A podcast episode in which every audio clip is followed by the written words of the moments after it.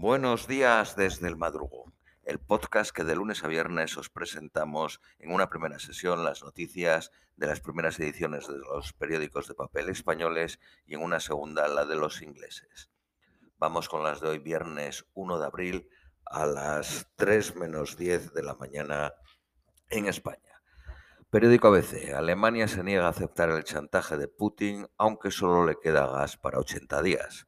Berlín, París, Londres y Viena rechazan el nuevo decreto de Moscú que les exigía pagar en rublos el suministro y mantienen el pulso al Kremlin. Ucrania envía 45 autobuses para evacuar a la población civil de la devastada ciudad de Mariupol. Rusia ha decretado un alto al fuego por razones humanitarias.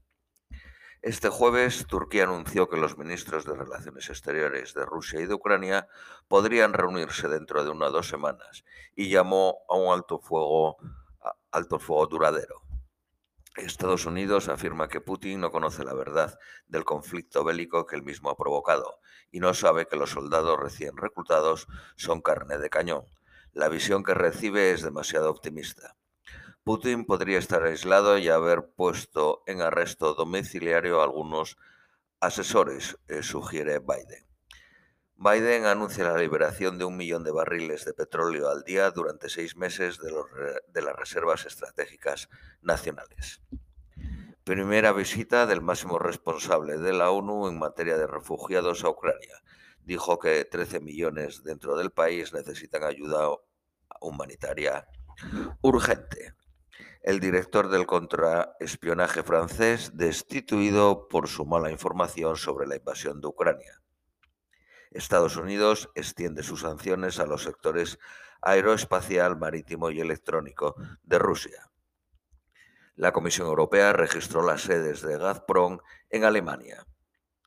Reino Unido anunció el jueves sanciones a otras 14 entidades y personas rusas el nuevo ministro de Agricultura de Perú, con dos denuncias por homicidio en su currículum. En 2013 fue considerado reo contumaz al no presentarse a juicio por asesinato.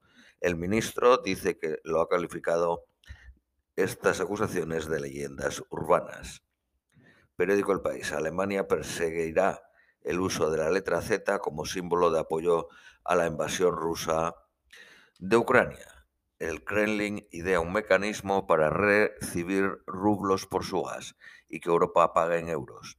Putin firma un decreto por el que los clientes europeos harán la transacción a través del banco Gazprom Bank, uno de los pocos rusos no sancionados por Occidente.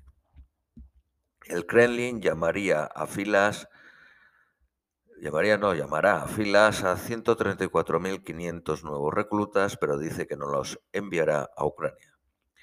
El Programa Mundial de Alimentos alerta de que la guerra en Ucrania empuja el hambre de Oriente Medio y África. En el, aspecto militar continúan los combates cerca de Kiev, en Chernihiv y los bombardeos en Donbass. Biden pondrá fin en mayo a la normativa que le permitía expulsar a inmigrantes en calientes. La Fórmula 1 correrá por las calles de Las Vegas en 2023. Es el tercer gran premio en Estados Unidos tras Austin y Miami. La ONU investigará las violaciones de derechos humanos del régimen de Ortega y Murillo en Nicaragua. López Obrador concluye que no hay consenso para abordar la legalización de las drogas. Costa Rica condena a 20 años de cárcel a un sacerdote que violó a un niño. Periódico Cinco Días. El Gobierno aprobará la contratación indefinida para el personal investigador. Un ciberataque roba datos personales de 1.300.000 clientes de Iberdrola. El déficit público cierra 2021 en el 6.7 del PIB, un punto y seis décimas por debajo de lo previsto. La guerra y la huelga, elevan un 5% de media los precios en los supermercados en marzo. Periódico El Economista. El gobierno propone limitar el gas a 30 euros. El níquel sube un 58%. Iberdrola supera a Indetes y vuelve a ser líder por capitalización del IBEX. Periódico La Razón. El ejército ruso lanza bombas de fósforo contra Donetsk y abandona Chernobyl por la radiación. La OTAN certifica que las tropas rusas no se retiran, se reorganizan. Draghi aumenta el gasto público de defensa al 2% del PIB. Discute construir un gasoducto entre España e Italia. El gobierno de Perú recurre a la justicia internacional para prolongar el arresto del expresidente Fujimori. Vamos con las noticias nacionales españolas. Periódico El País. Bruselas debe autorizar el pacto del gobierno con Portugal para fijar un máximo del combustible. Feijó sitúa a Cuca Gamarra como secretaria general.